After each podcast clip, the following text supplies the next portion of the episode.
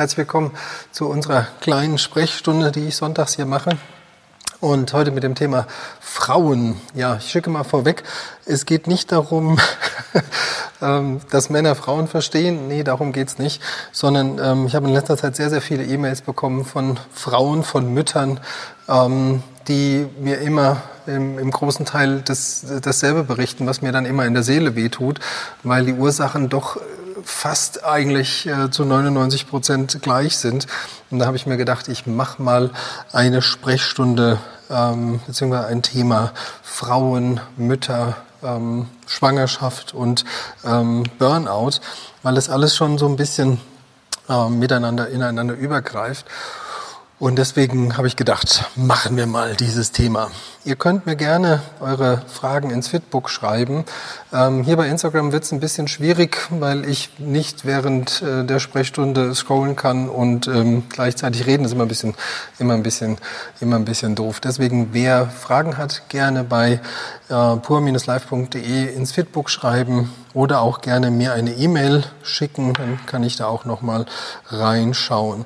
Im Nachgang natürlich bin ich auch da, das ist überhaupt keine Frage. Also falls jemand irgendwas nicht verstanden hat oder noch mal nachhaken möchte, gerne dann auch per E-Mail. ja. Wieso habe ich mich diesem Thema, ähm, warum habe ich mich diesem Thema etwas mehr verschrien? Das habe ich gerade eben schon gesagt, ähm, weil ich einfach äh, festgestellt habe, dass ähm, sich die Symptome immer mehr häufen, die man mir schildert, ähm, von der Antriebslosigkeit, von der Ausgelaugtheit, von der Müdigkeit, von, ähm, von depressiven Schwingungen, Schwing, Spannungsschwankungen oder auch ähm, einfach auch von depressiven Phasen, ähm, die es da gibt. Äh, und deswegen das Ganze und ich finde es, ich habe das heute schon mal in der Ganzkörpermobilisation erklärt. Ich finde es ganz fatal, dass man, ähm, dass man die Rolle der Mikronährstoffe da so unter den Tisch kehrt, beziehungsweise einfach nicht wahrhaben will, weil man einfach denkt, oh, ähm, ich esse ja alles, das muss irgendeinen anderen Grund haben. Das Problem dabei ist, wenn man das ähm, so abtut, dann hat man sehr, gibt man sich sehr oft die Schuld.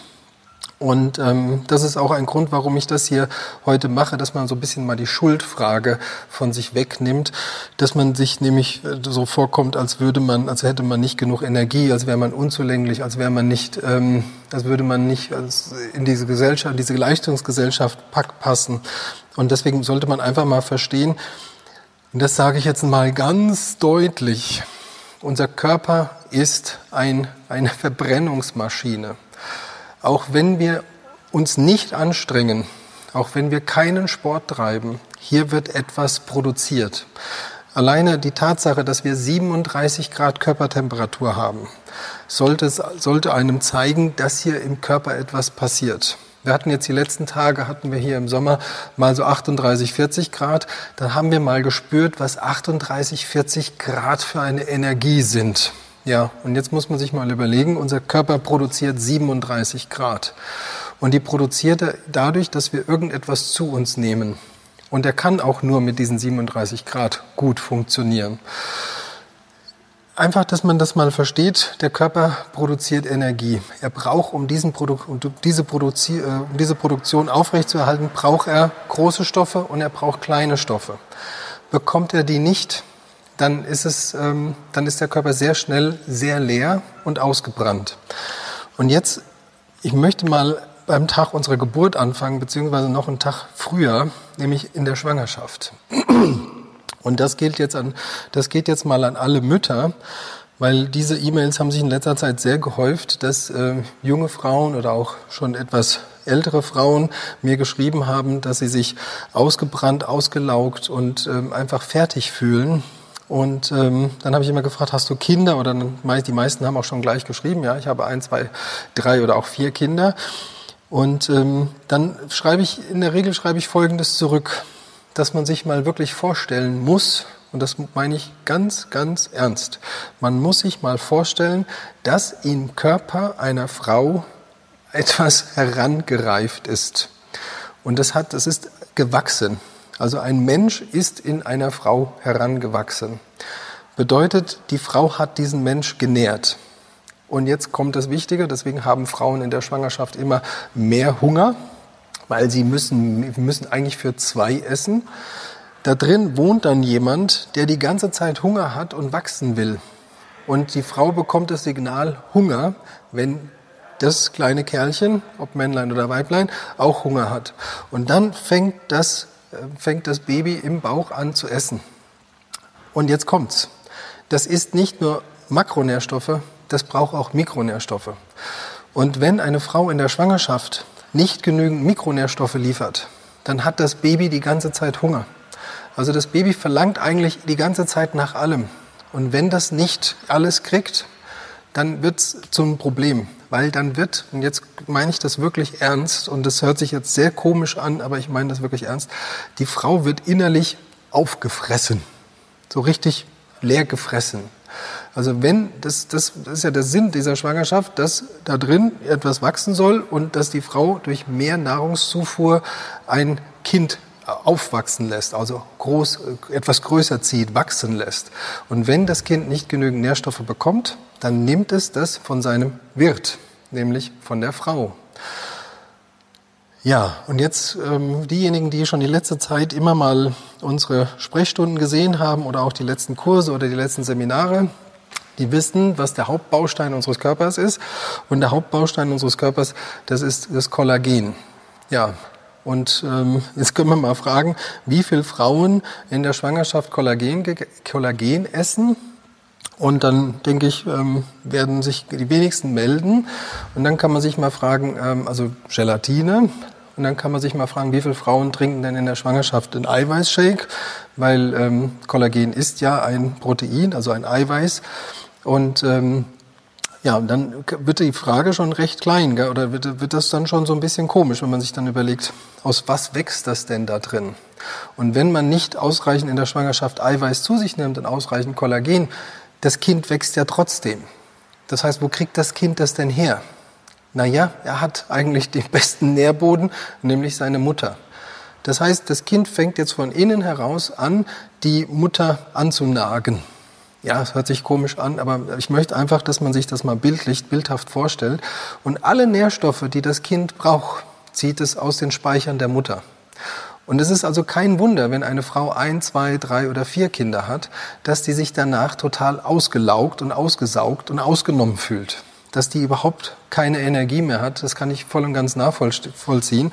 Dass sowas entsteht, ähm, vielleicht wird jetzt auch ein bisschen klar, warum sowas entsteht wie ähm, Bindegewebsschwächen, wie sowas entsteht wie Schwangerschaftsstreifen, dass das Bindegewebe nachlässt, das Haut reißt.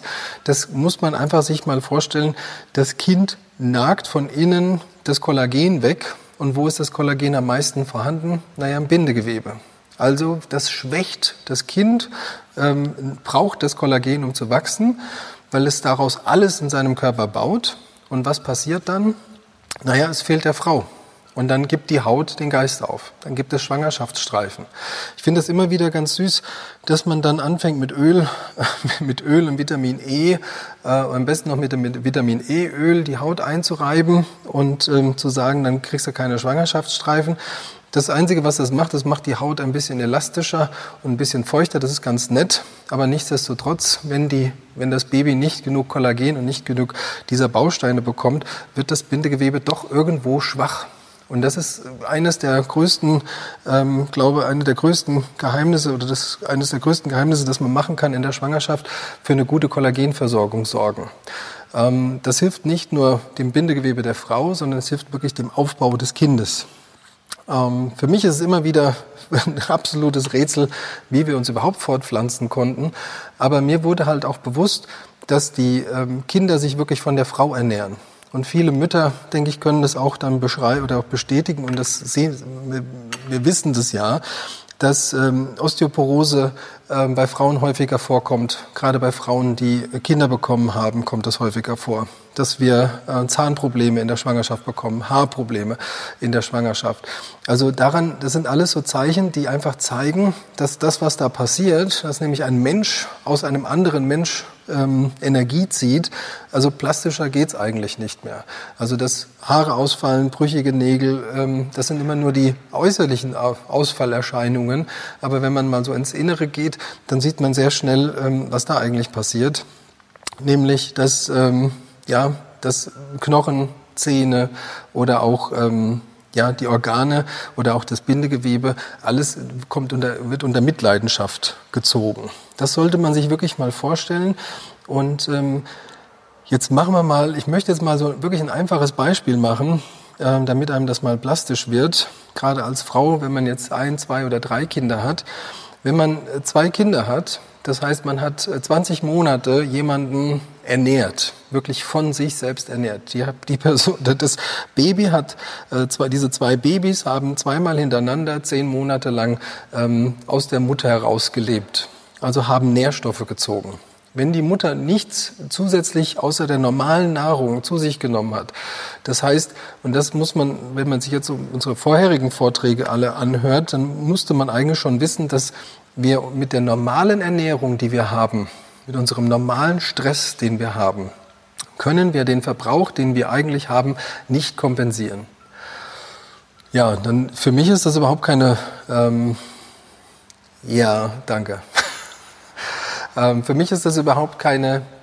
Für mich ist das überhaupt keine Frage, was da eigentlich passiert, nämlich dass äh, ein kompletter Energiehaushalt einer Person komplett durcheinander gebracht wird. Jetzt ist die Frage, ähm, und das kommt, das hat man mir dann sehr häufig gestellt, dass ähm, am Anfang, wenn das Kind, also wenn man schwanger ist, dann merkt man erstmal noch nicht so viel. Dann das zweite ist, wenn das Kind auf der Welt ist, dann merkt man auch noch nicht so viel. Und dann fängt es auf einmal irgendwie an, so nach ein, zwei, drei Jahren, es kommt das Kind in den Kindergarten, ähm, dann fängt es auf einmal an, dann kommt diese Energie ab, dieses Energie, dieser Energie, äh, diese Absackung der Energie. Ja, warum kommt das dann? Das ist sehr einfach. Also aus meiner Sicht ist es sehr einfach. In der Schwangerschaft haben wir sehr viele Glückshormone und sehr viele Energiehormone, die den Körper wirklich befeuern. Das heißt, wir merken das gar nicht. Wir, die Energie wird einfach kompensiert durch andere Faktoren. Da wird sehr viel überlagert. Ähm, dann kommt das Kind auf die Welt, das heißt, da kommen nochmal neue, neue Hormone hinzu. Und vor allen Dingen ist es ein neuer Status, es ist ein neuer, es ist ein neuer Lebensabschnitt. Das ist alles sehr aufregend, das ist alles sehr stressig. Du hast überhaupt keine Zeit, drüber nachzudenken, was denn jetzt überhaupt passiert. Also die, man hat überhaupt keine Ruhe, man kommt nicht zur Ruhe. Der Körper ist eigentlich in so einer Notsituation und muss funktionieren. Ums Verrecken muss der Körper funktionieren. So, wenn du dann ähm, ein Kind schon mal groß hast, und das ist so, was heißt groß, also so um die drei Jahre, ein, zwei bis drei Jahre, und es kommt in den Kindergarten, und auf einmal macht's, das ist für mich sonnenklar. Also für mich absolut sonnenklar, weil der Körper, wenn das Kind dann in den Kindergarten kommt, es kommt ein neuer Lebensabschnitt, dann kommt der Körper mal zur Ruhe und du realisierst, oh oh, jetzt, jetzt fehlt mir hier was. Weil das, was dich die ganze Zeit umgetrieben hat, was dich nachts auf den Beinen gehalten hat, was dich morgens hat aufstehen lassen, weil du musstest ja funktionieren, das ist auf einmal erstmal weg. Das ist mal für vier Stunden im Kindergarten. Und in den vier Stunden auf einmal ist es wie so ein Schalter umgelegt. Und dann realisierst du, oh oh, da fehlt mir was. Und wenn man das zwei, dreimal hintereinander gemacht hat mit zwei, drei oder vier Kindern, das muss man sich wirklich mal vorstellen, was da passiert. Ich habe dann 30, 20, also immer zehn Monate, zehn Monate ein Kind ernährt, bei zwei Kindern 20 Monate ein Kind ernährt und so weiter. Ähm, und dann natürlich, dann kommt noch die Stillphase. Und das darf man nicht vergessen, mal als kleine Zahl, ähm, so als, äh, als kleine Zahl. 800 Kalorien sind das, was ein Kind, also was eine Mutter an Milch produziert, beziehungsweise an, an zusätzlichen Energie aufwendet, wenn, wenn sie stillt. 800 Kalorien. Das heißt, nehmen wir eine normale Frau mit 1600 Kalorien Tagesbedarf, dann muss die in der Stillzeit Minimum zweieinhalbtausend Kalorien essen. Und das ist in einem Normalzustand. Jetzt reden wir nicht über hohe Stressbelastung, wenig Schlaf, vielleicht noch Arbeiten und äh, noch andere Kinder. Also ähm, damit das Kind gestillt werden kann für sechs oder zwölf Monate noch weiter, muss die Mutter täglich 800 Kalorien zusätzlich nehmen, zu sich nehmen. Wenn sie das nicht macht, dann wird, dann nimmt die, natürlich wird die Milch produziert, aber sie wird dann nicht produziert über das, was die Mutter gegessen hat, sondern über das, was die, aus, aus, was, der, aus was die Mutter besteht. Und dann wird die Mutter wieder ausgesaugt, ausgelaugt. Und das ist etwas, das muss man sich jetzt mal wirklich bildhaft vorstellen. Du hast ein, zwei, drei Kinder und ähm, dann hast du 30 Monate hast, du ein Kind ernährt, dann hast du es nochmal vielleicht jeweils 10 Monate gestillt. Das heißt, wir reden hier über 60 Monate, über fünf Jahre hat jemand konstant deinen Körper aufgefressen. Wenn du das nicht konstant auffüllst, dann brauchst du dich nicht wundern, dass nach sechs, sieben, acht Jahren da ein absoluter Einbruch kommt. Vor allen Dingen, wenn diese Nothormone, die der Körper eigentlich produziert in dieser Notlaufphase, also Kinder aufziehen, ist schon eine sehr äh, stressige Geschichte und äh, fordert, ähm, fordert sehr, sehr viel. Und der Körper kann das halt sehr lange kompensieren.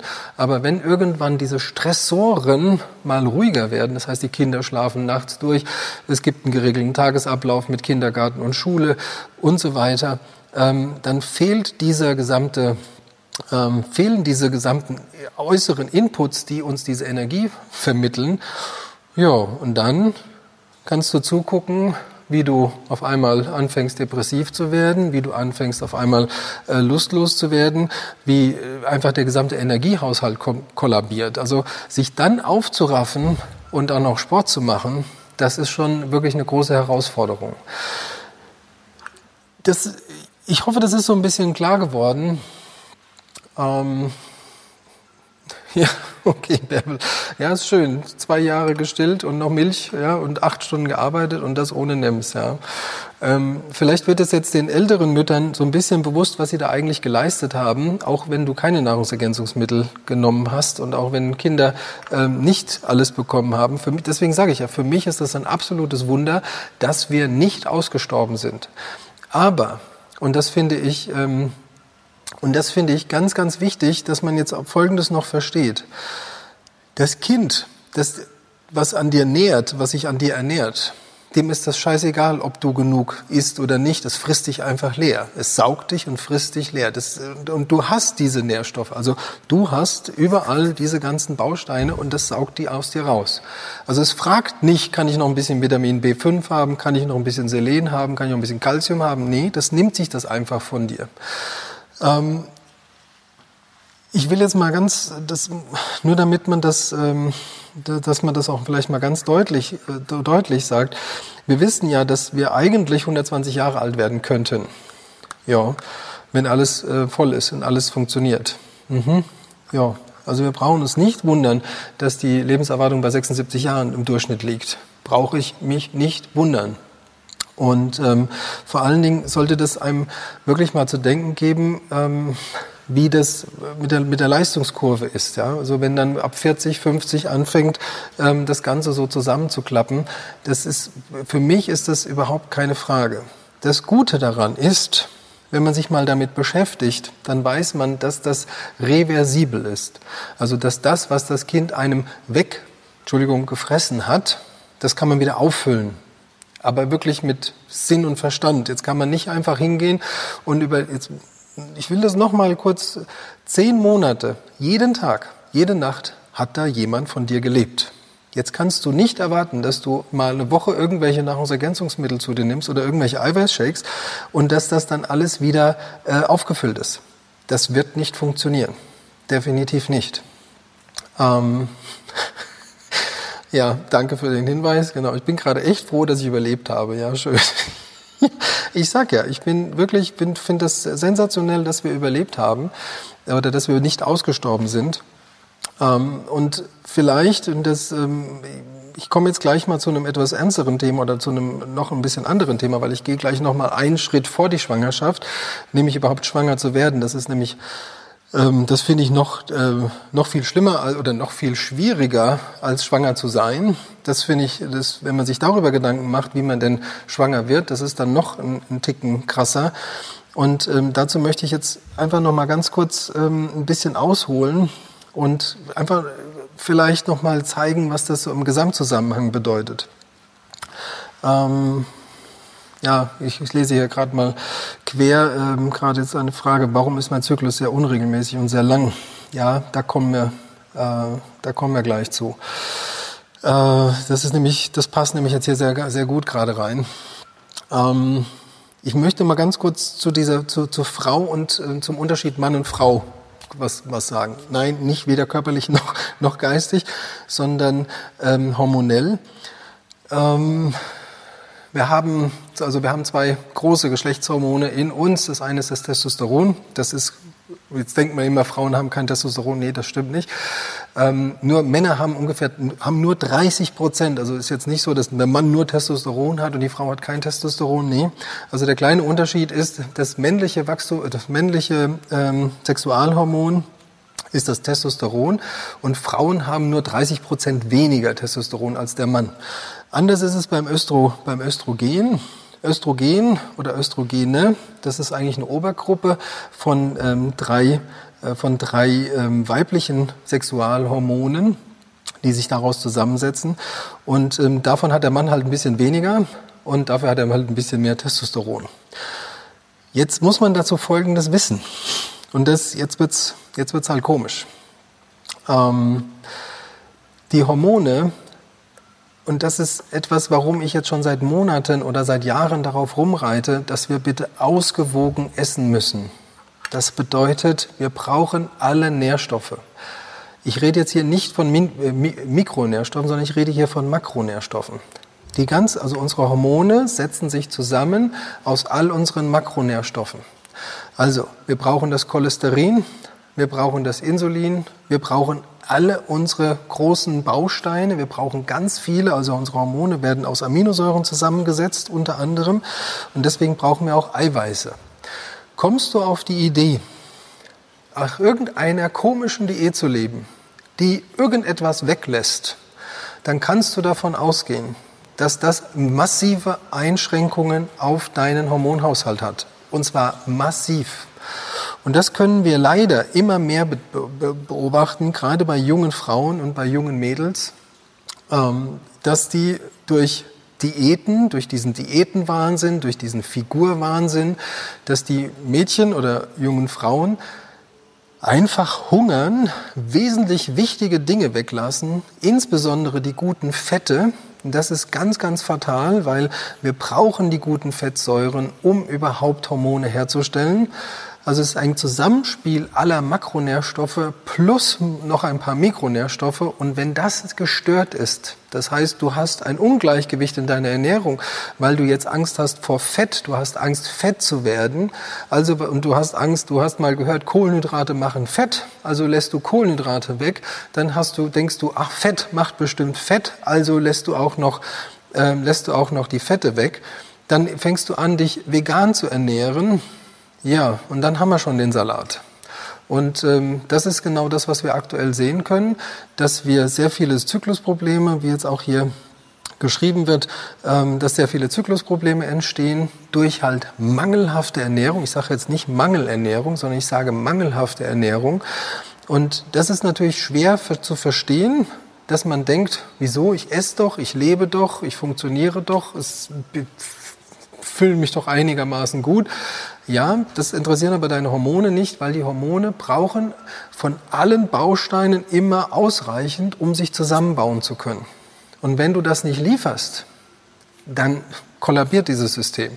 Und das Schlimme ist, man merkt das nicht. Also du erstmal nicht.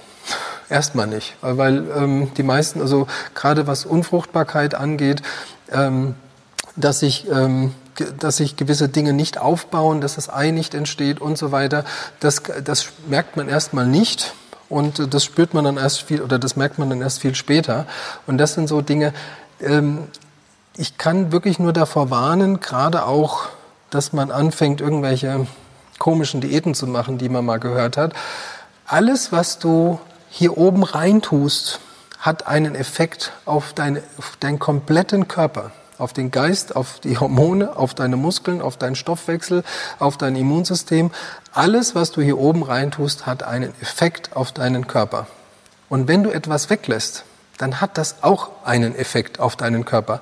Und nicht nur, wirklich nicht nur wenig, sondern richtig. Und das ist, was ich aktuell sehr, sehr fatal finde, wenn ich sehe, was hier so in der Fitnesswelt los ist und was in der Figurwelt los ist. Ich finde das absolut ähm, ganz, ganz schlimm, dass so viele Diätwahnsinn, so viel Diätwahnsinn betrieben wird. Und das Interessante, was ich finde, ist, dass gerade so die jungen Mädchen ab zwischen 16 und 25 wo dann die Figur so richtig massiv im Vordergrund steht, wenn die dann versuchen, mit 28 oder 30 ein Kind zu kriegen und das dann nicht klappt, dann kommt man sich schon komisch vor. Und dann wissen die Ärzte natürlich keinen Rat und dann kann ich nur sagen, naja, wenn du, wenn du zehn Jahre lang deinen Körper nicht das gegeben hast, was du willst, dann ist klar, dann funktionieren diese kleinen Bausteine nicht mehr und dann funktioniert der Zyklus nicht. Und vielleicht auch dazu mal, ähm, Hormone sind wie so kleine Energiebomben in deinem Körper. Und das ist auch ein ganz massiver Unterschied zwischen Mann und Frau. Ein Mann produziert jeden Tag Testosteron. Wenn alles vorhanden ist, dann produziert ein Mann eigentlich recht konstant Testosteron. Macht die Frau eigentlich auch. Blöd ist aber das, und das ist, der, das ist der Unterschied von Mann und Frau, der Mann hat keinen weiblichen Zyklus. Also wir bauen, wir haben keine Hormonschwankungen unter, im Monat. Also gerade dieser, dieser Eizyklus wird dann, es reift ein Ei heran, ähm, und bis es zur Befruchtung bereit ist und so weiter. Also es kostet sehr viel, sehr viel Energie, das Ei zu bauen. Das heißt, es kostet sehr viele Hormone, das zu bauen. Ähm, ist sehr geil. Ah, deshalb bin ich im Vorbeigehen schwanger geworden. Okay. Du kannst, ich kenne keine Diäten. Ja, sehr gut, genau. So funktioniert's. Ähm, also der Körper unterliegt einem gewissen, der weibliche Körper unterliegt einem gewissen Zyklus. Das heißt, er baut, er züchtet ein Ei, was befruchtet werden möchte. Und wenn der Körper das nicht befruchtet, dann stößt er das wieder ab. Das heißt, er hat, wir haben eine hormonelle Hochphase und wir haben eine hormonelle Tiefphase. Und ähm, das kannst du dir vorstellen, wie als würde man dir ähm, eine Energiepille geben. Also die ganze Zeit hast du, während du, äh, während das Ei produziert wird, hast du einen sehr hohen ähm, sehr hohen Energiefluss und ähm, vor allen Dingen, was viele halt auch ähm, nicht auf dem Schirm haben, wenn also Hormone können einen in einem wenn zu viele Hormone da sind, können die einen auch aggressiv machen. Das heißt, man kann auch Stimmungsschwankungen haben. Männer, gut aufgepasst. Und das ist ähm, ja, das merkt man dann in diesen Stimmungsschwankungen. Das hat nichts mit der Frau oder der Laune zu tun, sondern das ist einfach ein massiver Hormonüberschuss, was dann dazu führt, dass ähm, die Energie, die da ist, also diese Hormonbomben, diese Energiebomben, die da sind, die können nicht abreagiert werden. Das ist ein bisschen doof. Wie gesagt, der Mann hat das eigentlich nicht. Der Mann hat eigentlich einen konstanten Hormon, eine konstante Hormonproduktion. Wenn alle Stoffe vorhanden sind, dann baut er immer jeden Tag die gleiche Menge Testosteron. Nur bei der Frau ist es so, wenn der Zyklus verlangt, ah, wir brauchen jetzt mehr, wir bauen jetzt ein Ei, also bauen wir jetzt ein Ei und dann braucht der Körper mehr Hormone. Und das führt dann dazu, dass es ein Hoch gibt und dann gibt es auch ein Down. Also es gibt ein Up und ein Down. Und das führt dann zu diesen Hormonschwankungen, zu diesen hormonellen Schwankungen und natürlich auch zu Stimmungsschwankungen. Wenn das alles, wenn alles ausgewogen ist, wenn, so, wenn man sich gut ernährt, dann ist dieses Hoch, ist nicht so hoch, sondern es ist eher so eine kleine Welle und dann die meisten merken das oder viele merken das gar nicht. Aber wenn man natürlich, ähm, wenn man natürlich nicht ausgewogen ist und so eine Hormonbombe mal richtig einschlägt und vielleicht ist es auch vielleicht erkennt man das vielleicht auch, dass man merkt, okay, an einem Monat merke ich gar nichts und im anderen Monat merke ich ganz viel. Das kann wirklich daran hängen, dass man unterschiedlich gegessen hat oder eine andere unterschiedliche Stressbelastung hatte. Also es sind ganz, ganz viele Faktoren, die da reinspielen und es gibt leider auch nicht das Allheilmittel. Das gibt's auch nicht, sondern es gibt nur eine ausgewogene, gesunde Ernährung. Und vor allem eine gute Versorgung mit allen Makro- und Mikronährstoffen. So, jetzt kommen wir nochmal dahin zurück. Ähm, Gerade, und das ist, äh, ich kriege jetzt jeden Tag, kriege ich bestimmt eine Mail mit, ähm, was sagst du denn hier dazu? Vitamin D, ist das ein Hype oder ist das eher, ähm, ist das nur ein Hype oder ist da wirklich was dran? Gerade wenn man versucht, schwanger zu werden, ähm, das Vitamin D hat eine ganz, ganz wesentliche Rolle.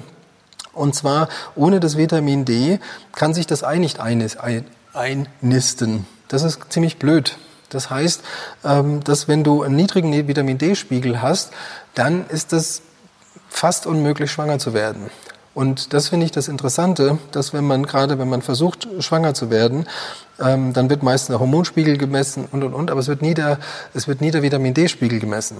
Und das finde ich, ich möchte jetzt nicht, möchte jetzt nicht beschreien, also ich kenne es so in der Praxis nicht, habe das jetzt bis jetzt auch noch nicht gehört, aber ich weiß, ähm, es, äh, ich denke mir, es wird jetzt immer mehr gemacht und da vielleicht auch nochmal ähm, der Hinweis, Vitamin D ist kein Vitamin, sondern ist ein Hormon, ist ein sogenanntes Prohormon und es hat wesentlichen Einfluss auf deinen Hormonzyklus und vor allen Dingen bei der Einnistung eines Eis. Und wenn du versuchst, schwanger zu werden und es funktioniert nicht, dann bitte unbedingt mal deinen Vitamin D-Spiegel messen lassen.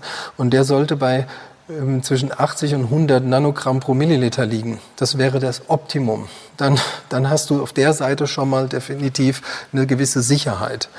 Ähm, und ähm, was ich so ein bisschen schade finde, ist, dass dann immer direkt erstmal nur das Östrogen gemessen wird und geguckt wird, ähm, wie sehen die weiblichen Hormone aus, anstatt wirklich mal ganzheitlich zu gucken. Also deswegen der Hinweis, wer schwanger werden möchte, braucht unbedingt Vitamin D. Ähm, fun deswegen funktioniert es, glaube ich, auch ganz gut im Urlaub, äh, am im Strandurlaub oder unter, bei Sonne, dass man da schwanger wird, weil ähm, die Sonne produziert ja in unserem Körper ähm, Vitamin D.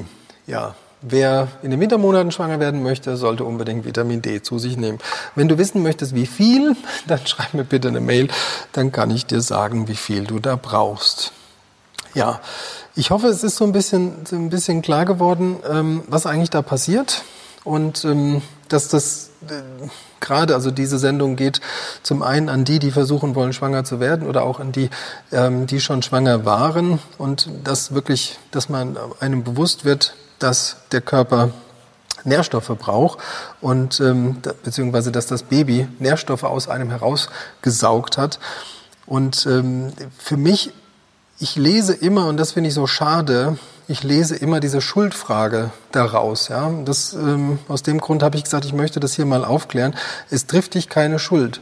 Wenn du wenn du dich nach zwei oder nach ein, selbst nach einer Schwangerschaft, wenn du dich nach ein oder zwei Schwangerschaften und ähm, schon nach, nach der Kindererziehung so ein bisschen ausgelaugt oder ausgebrannt fühlst, dann bitte mach dir bewusst, ähm, das ist ähm, ganz normal, weil du für zwei hättest essen müssen, wahrscheinlich nicht für zwei gegessen hast, zwei Leute ernährt hast und danach ähm, der ganze Energie, das ganze Energiehaus zusammenbricht. So, jetzt gehen wir noch mal einen Schritt weiter. Ich möchte mal, jetzt waren wir ähm, jetzt waren wir in der Schwangerschaft. Das heißt, wir haben ein, ein Baby äh, im Bauch heranbekommen, dann haben wir gestillt. Dann wissen wir, wir hätten für zwei essen müssen, 800 Kalorien am Tag extra. Wenn wir das nicht gemacht haben, dann hat uns das Kind von innen aufgefressen.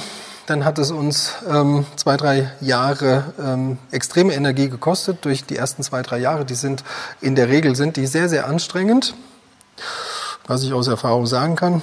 Und ähm, nicht nur für die Mutter, auch für den Vater. Ähm, so, und dann gehen wir mal ein bisschen weiter, weil wenn du jetzt über Jahre hinweg, das, jetzt gehen wir mal in das normale Leben einer normalen Frau oder das, das, Regel, das normale Regelleben. Das heißt, die Mutter geht irgendwann wieder arbeiten, so mit Mitte, Mitte 30. Machen wir wirklich mal einfach ein einfaches Beispiel bitte nicht verpauschalieren, aber einfach mal ein Beispiel, damit man es so ein bisschen plastisch vor Augen hat.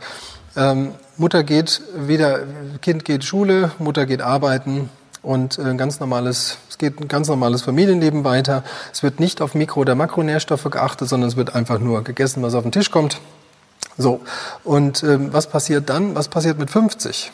Also wenn man nicht auf Mikro- und Makronährstoffe wirklich geachtet hat, dann geht, passiert Folgendes, so Mitte 40 geht das dann schon los.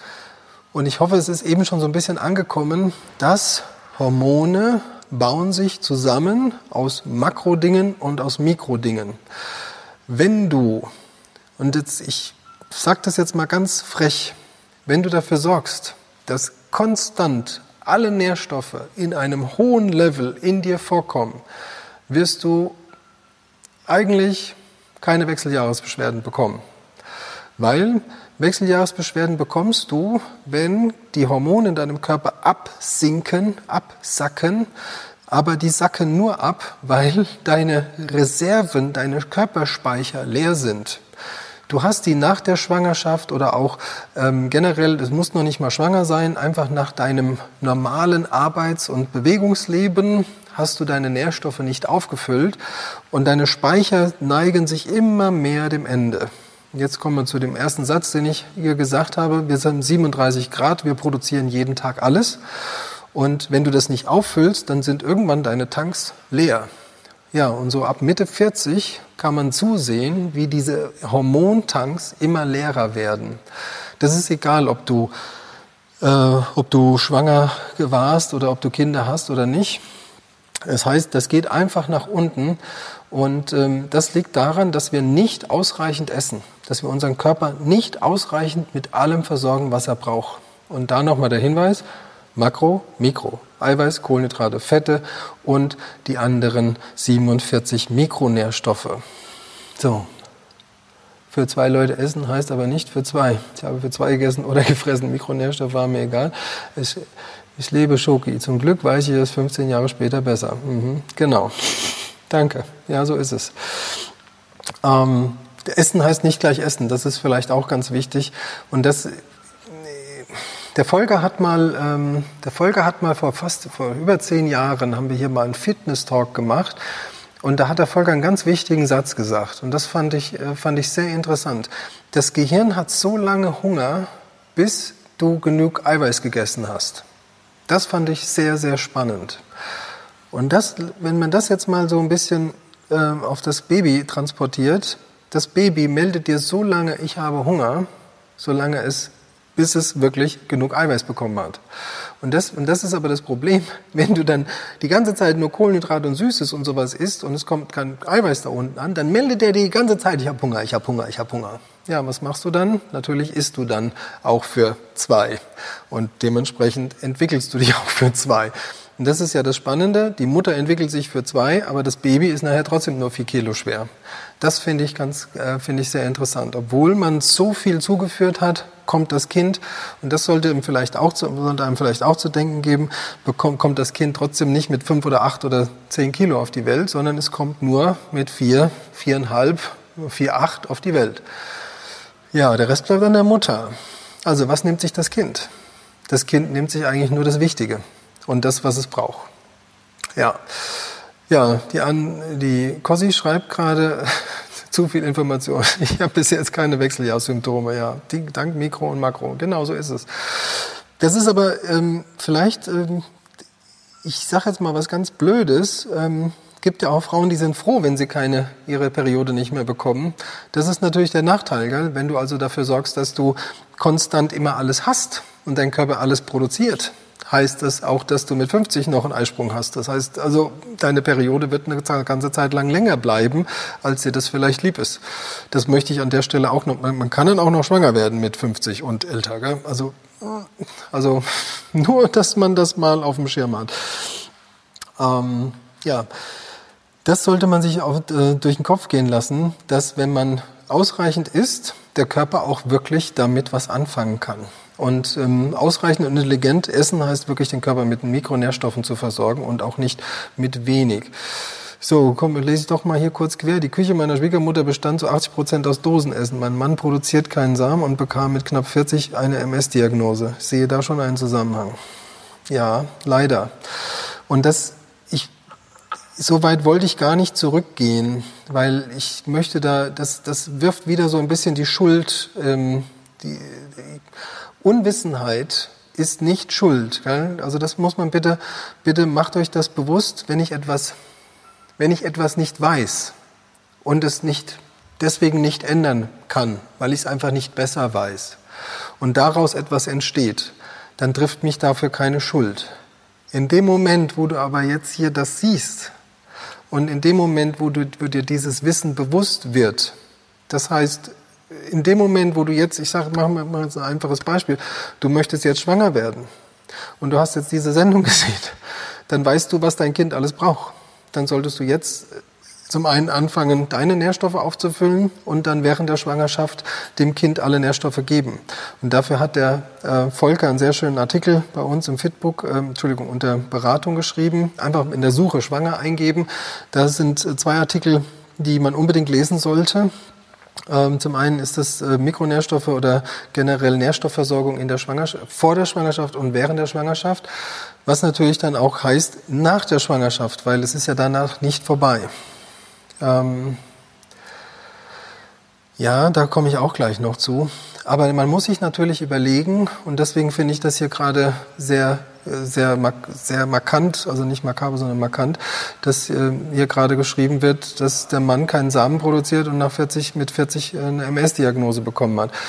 Also es ist auch leider meine, meine Vermutung, dass wenn ähm, eine Krankheit in einem Kind entsteht, dann ist im ist im Bauch der Mutter schon was passiert. Das heißt, da fehl, haben irgendwelche Nährstoffe gefehlt bei dem Zusammen, bei dem Heranwachsen des Kindes. Aber nochmal, das darf da niemand jetzt irgendeine Schuld ähm, auf sich nehmen, weil man wusste es ja nicht besser.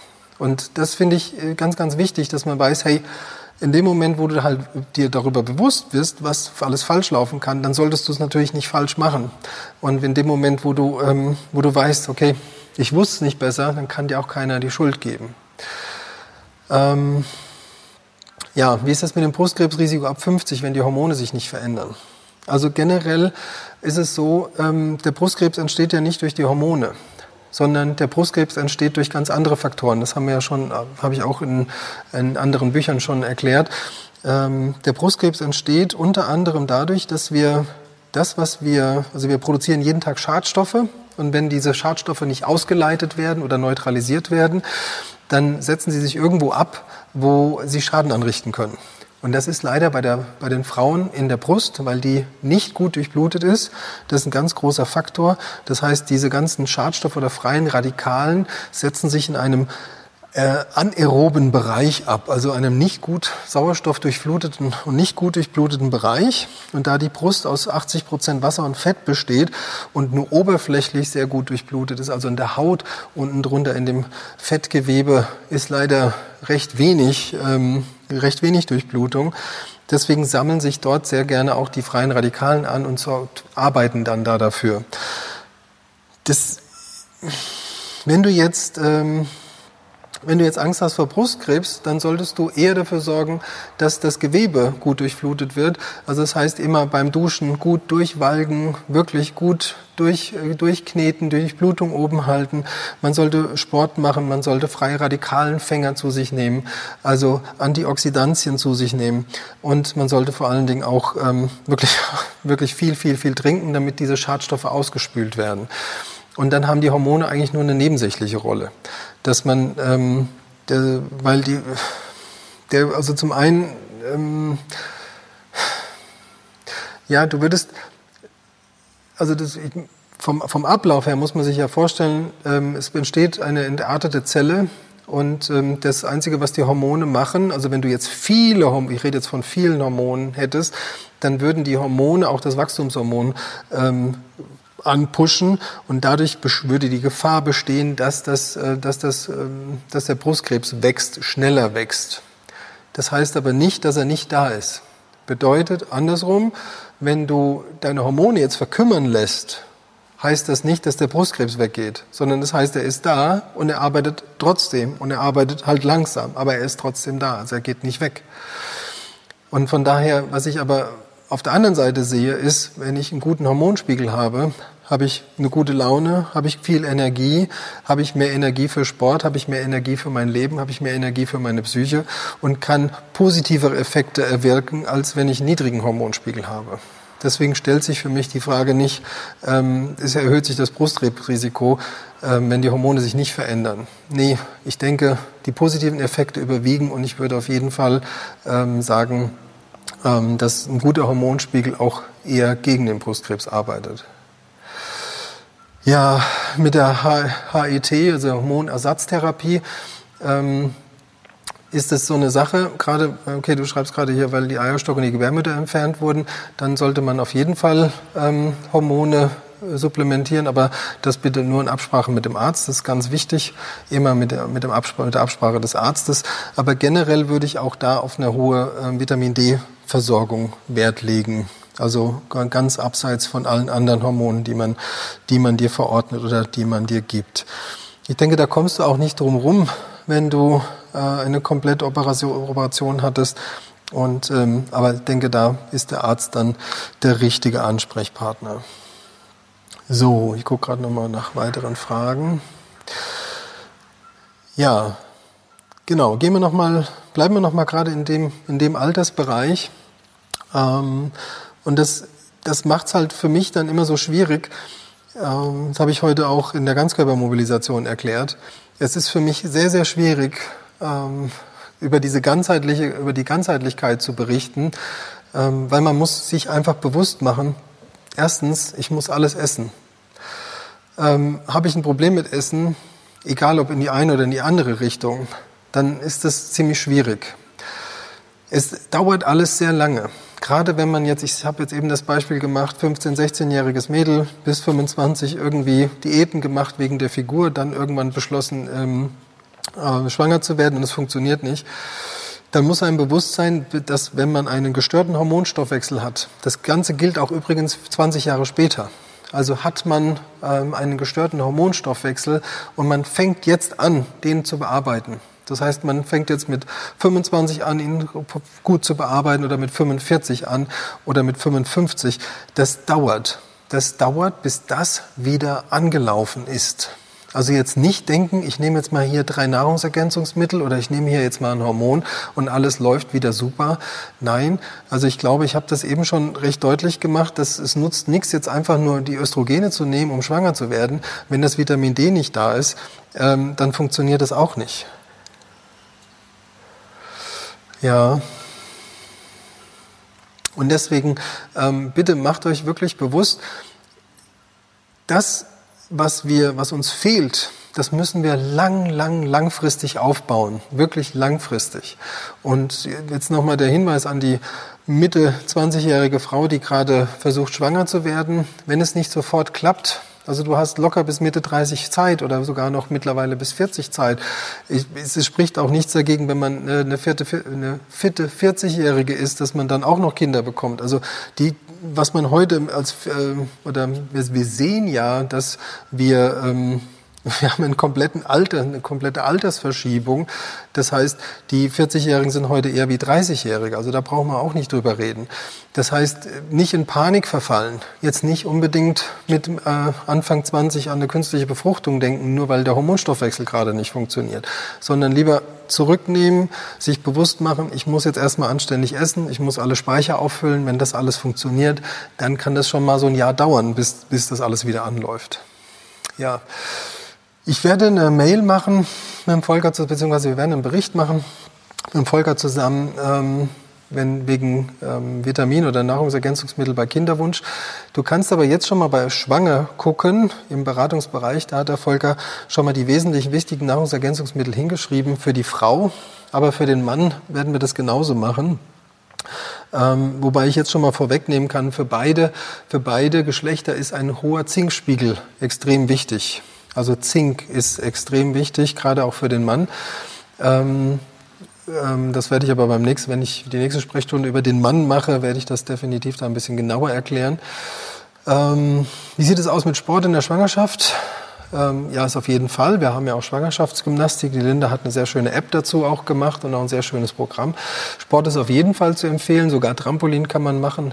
Sollte man natürlich nicht extrem hüpfen, sondern schwingen. Dem Baby gefällt das sehr, kann ich aus eigener Erfahrung sagen. Ähm, und auch ich habe alle meine drei Jungs ähm, auf dem Trampolin in der Schwangerschaft oder nachdem sie auf der Welt waren, auf dem, auf dem Trampolin gehabt im Arm und das hat hervorragend funktioniert. Und ähm, also in der Schwangerschaft kann man auf jeden Fall Sport machen.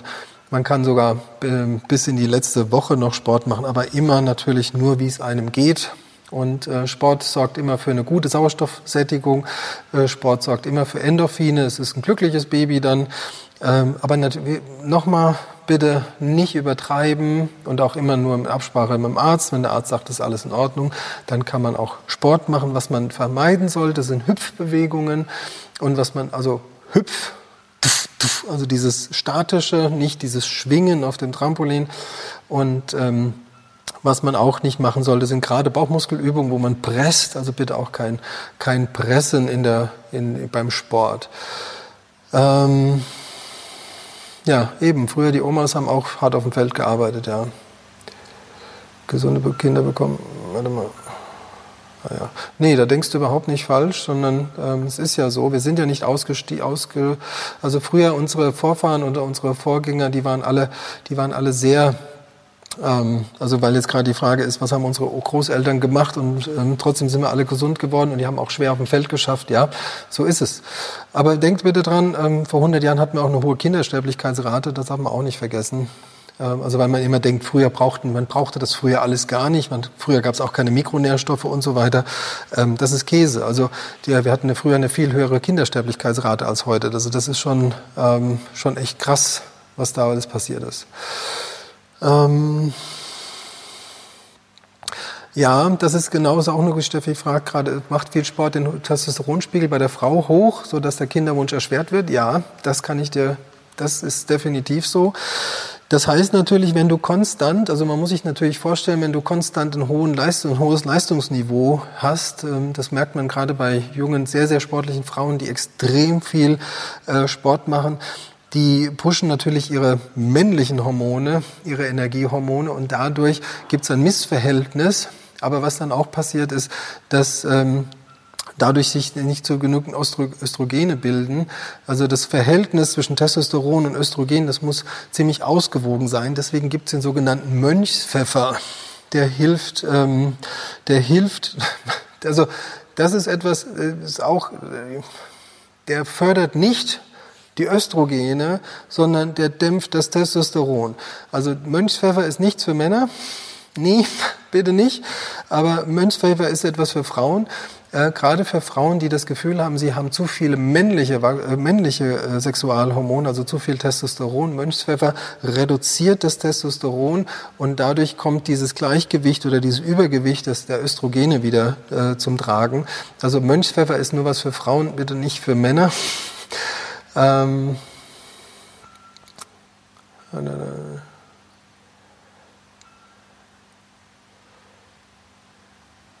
ja, liebe Fussel, ich hoffe, du hast, das, hast jetzt ein bisschen hier zugehört und weißt jetzt, äh, warum das so ist. Also sie schreibt gerade, sie hat, eine, sie hat 13 Jahre alleinerziehend, vollgearbeitet, 14-jährige Tochter in der Pubertät, äh, sehr wenig Zeit, ein Leben lang äh, ab und zu genommen, so richtig und sie unsportlich war ich nie. Trotzdem habe ich so Probleme abzunehmen. Ja, antriebslos und demotiviert. Ja, ausgepowert, genau. Und das ist genau das. Genau das, was ich jetzt eigentlich beschrieben habe. Wenn du jetzt das Gefühl hast, du bist einfach leer, dann sind jetzt deine Hormone, die, deine Antriebshormone, die dich die ersten Jahre so richtig gepusht haben, die Überlebenshormone, ähm, diese Notstandshormone, die der Körper produziert als junge Mutter, die gehen ja so langsam weg und jetzt kommst du zu deinem Normallevel und dein Normallevel ist leer. Also das ist für mich kein Wunder, was da jetzt gerade passiert.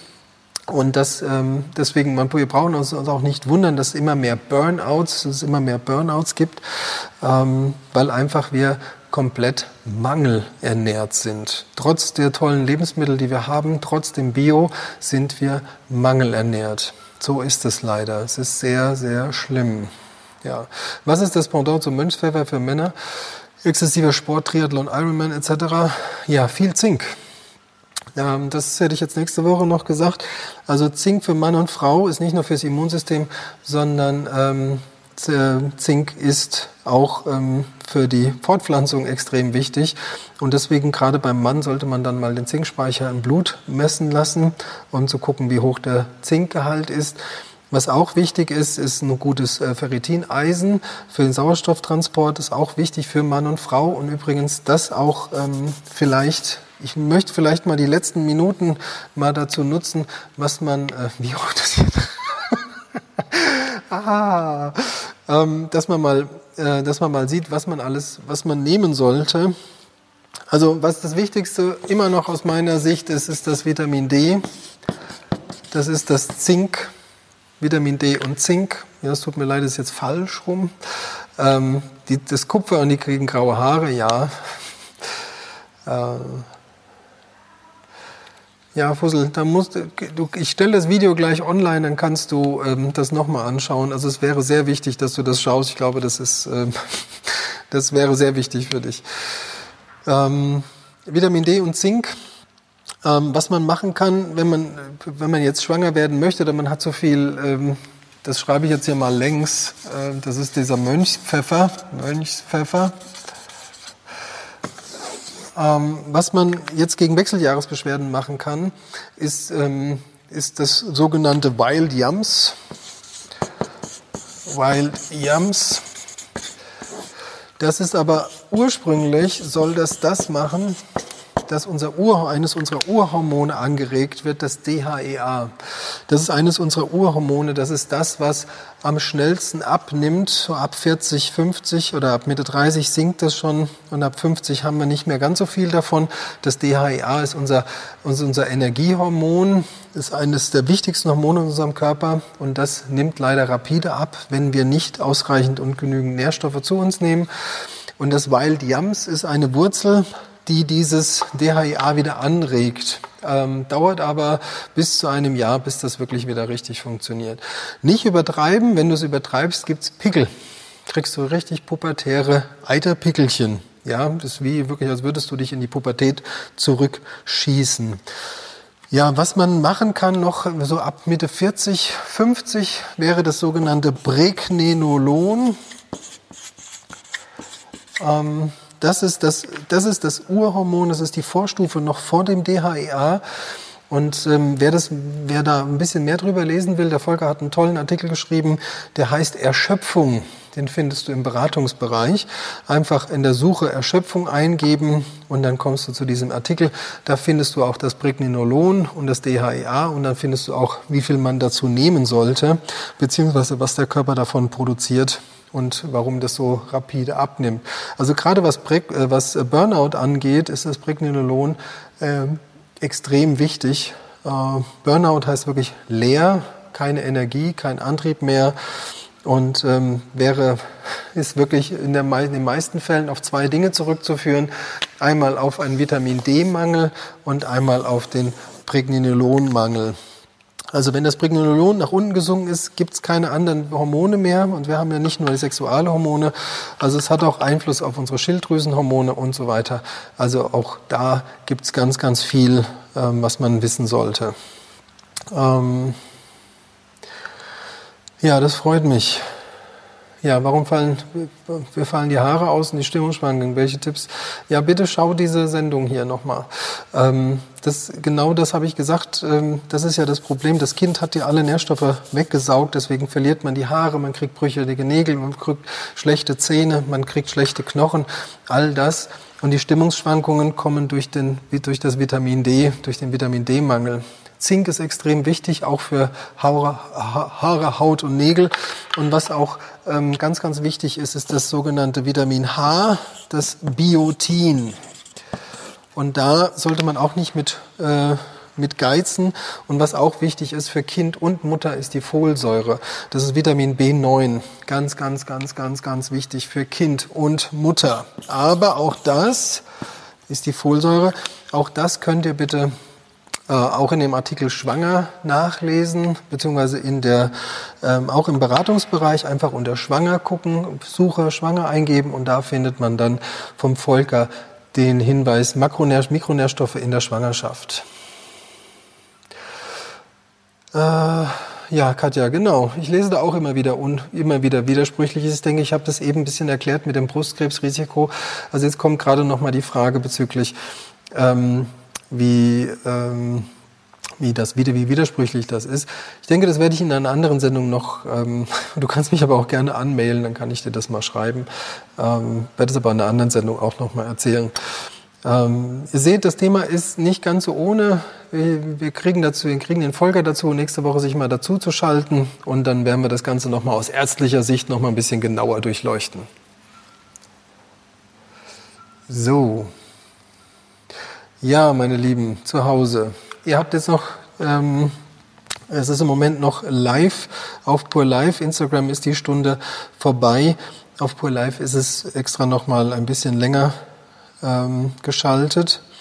Ich hoffe, es hat euch ein bisschen gefallen und ähm, gerne wirklich melden, wenn ihr irgendwelche Fragen habt und wenn ich da noch was tun kann. Also, vielen Dank fürs Zuschauen. Bis bald.